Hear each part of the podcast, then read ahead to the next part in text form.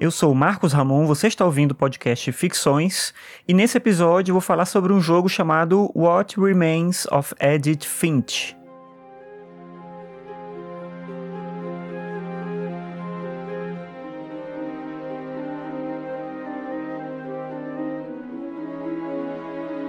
Quando eu comecei a jogar videogame, e o primeiro jogo que eu joguei na vida foi o River Raid, em um Atari 2600, na casa de alguém que tinha dinheiro para comprar um aparelho desses naquela época, mas enfim, quando eu comecei a jogar videogames, esse tipo de entretenimento era mais um passatempo do que qualquer outra coisa.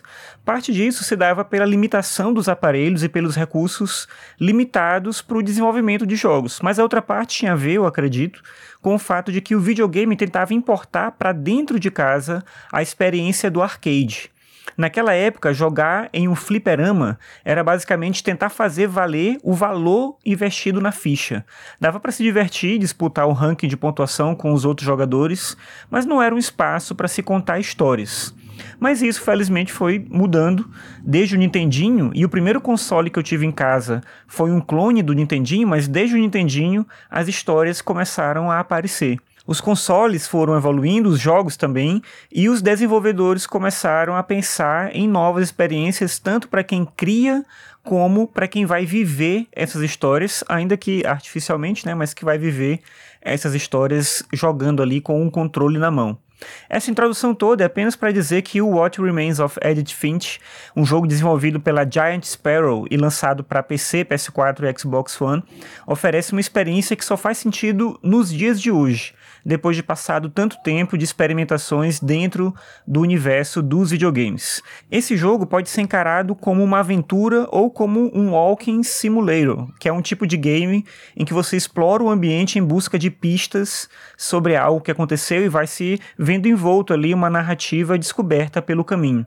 Nesse jogo, você acompanha uma protagonista feminina que, voltando à sua antiga casa, onde morou durante a infância, ela vai ali encontrando e montando as peças referentes a um quebra-cabeças que é a história da própria família. Ao encontrar os fatos de algum antepassado por meio de um diário, ou um cartão postal, ou anotações espalhadas pela casa, você vai montando a árvore genealógica da personagem principal e descobrindo um pouco mais sobre ela mesma. What Remains of Edith Finch é um jogo simples, mas que mistura diferentes tipos de narrativa. A ambientação é muito convincente e bem construída, e é muito difícil você não se emocionar com a tragicidade envolvida nos acontecimentos ocorridos com a família Finch. Da criança que ficou encantada com a possibilidade das fases infinitas e naquela época, né, super velozes de River Raid, até o adulto que agora se encanta com a beleza narrativa de um jogo em que muito pouco acontece, existe uma distância bem grande quase do tamanho da história dos videogames. E isso é o que eu acho que talvez tenha de mais bacana em eu poder acompanhar a história dos videogames sendo eu mesmo um jogador.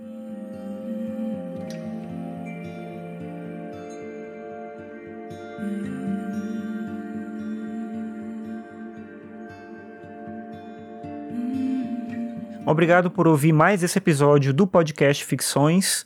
Lembrando que você pode acessar os episódios do meu site, que é o marcosramon.net barra ficções. Ajuda muito também se você compartilhar os episódios com outras pessoas, porque assim mais gente fica sabendo aqui da existência do podcast. Então é isso, por hoje é só. Obrigado e até a próxima.